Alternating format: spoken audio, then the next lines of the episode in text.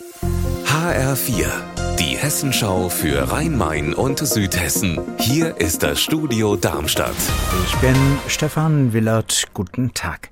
Lkw-Fahrer aus Usbekistan kampieren hier bei Darmstadt an der Autobahn 5 an der Raststätte Gräfenhausen. Sie warten seit Monaten auf Lohn von der polnischen Spedition, für die sie fahren. HR-Reporterin Marit Tessar an der Raststätte Gräfenhausen. Die Fahrer sind heute immer noch da, also kein Geld erhalten. Was sagen Sie? Ja, die Stimmung hier ist natürlich nicht gut. Die Lkw-Fahrer harren immer noch an der Raststätte Gräfenhausen West aus. Ähm, sie versuchen ihren Alltag irgendwie zu meistern. Ich habe gerade jemanden gesehen, der zwischen den LKWs seine Wäsche gewaschen hat und war auch in einer Küche zu Besuch, die die Lkw-Fahrer errichtet haben in ihren Lastwagen. Dort haben sie gerade Kartoffeln gebraten auf einem Gaskocher. Viele wünschen sich einfach, dass sie zu ihren Familien zurückkehren können. Und ähm, einer sagte mir, eigentlich möchte er nur, dass er fair bezahlt wird und ein ruhiges und normales Leben führen kann. Vollbremsung eines Linienbusses in Hanau gestern. Ein Lieferwagen soll dem Bus die Vorfahrt genommen haben. Es kommt aber nicht zum Aufprall.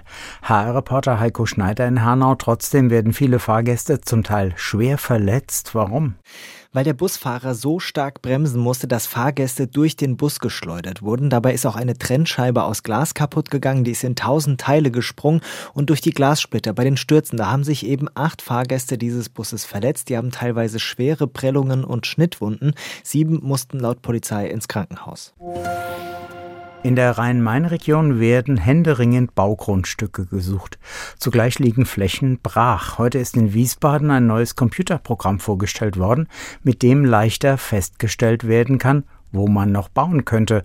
HR-Reporter Andreas Meyer-Feist in Wiesbaden, wie funktioniert das? Wenn man sich das auf dem Smartphone ansieht, da sieht man dann einen Stadtplan von oben, Grundstücke, die bebaut werden können, aber seit Jahren ungenutzt sind. Die leuchten dann auf. Das System erkennt, wo mehrere Grundstücke nebeneinander liegen, die man zusammenfassen könnte. Und beim Anklicken gibt es dann Informationen, wem das Grundstück gehört und was man daraus machen könnte. Unser Wetter in Rhein-Main und Südhessen. Ein sonniger Nachmittag in Südhessen, die Temperatur in Neu-Isenburg bei 8 Grad. Ihr Wetter und alles, was bei Ihnen passiert, zuverlässig in der Hessenschau für Ihre Region und auf hessenschau.de.